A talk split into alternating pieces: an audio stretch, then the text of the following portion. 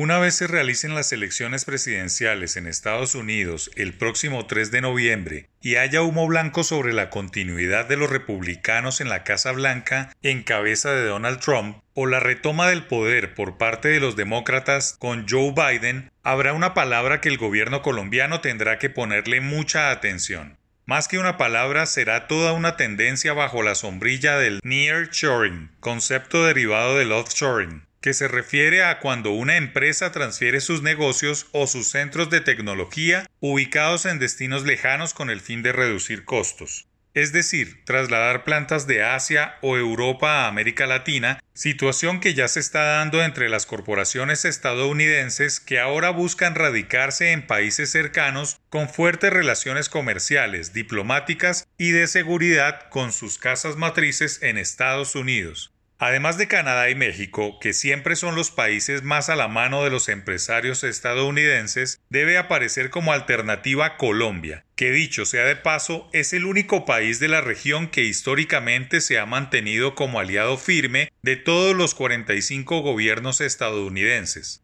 La pospandemia acelerará las diferencias económicas y políticas entre Estados Unidos y China, independientemente de los resultados de las próximas elecciones, y eso desatará que el nearshoring empiece a mover la economía colombiana. Pero para que eso ocurra es imperativo que el país logre salir de la pugnancia política estadounidense, que se mantenga alejado del debate como siempre ha sucedido. No le conviene al país dejarse llevar por los republicanos o los demócratas porque lo que le debe importar al gobierno nacional y al sector productivo es que vengan inversiones y que Estados Unidos apoye la guerra contra el narcotráfico, que ha sido el problema transversal de todos los males nacionales a lo largo de tres o cuatro décadas. La única manera de tomar posiciones ventajosas en el nearshoring es que se optimice el Tratado de Libre Comercio con Estados Unidos, que hasta ahora ha sido mejor negocio para el motor de la economía mundial y muy poco ha beneficiado a Colombia.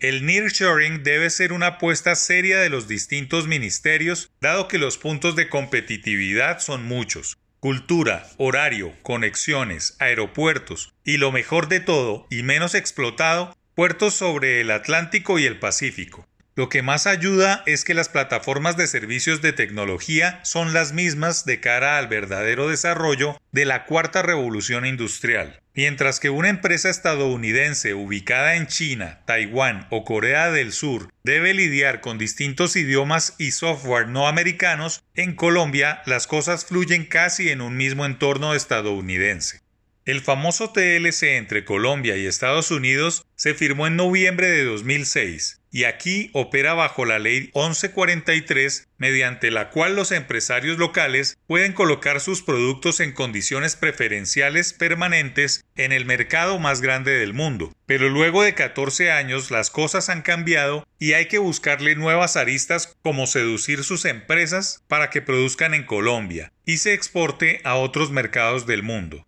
Es solo otra manera de reevaluar el TLC y mirar que el mundo cambió.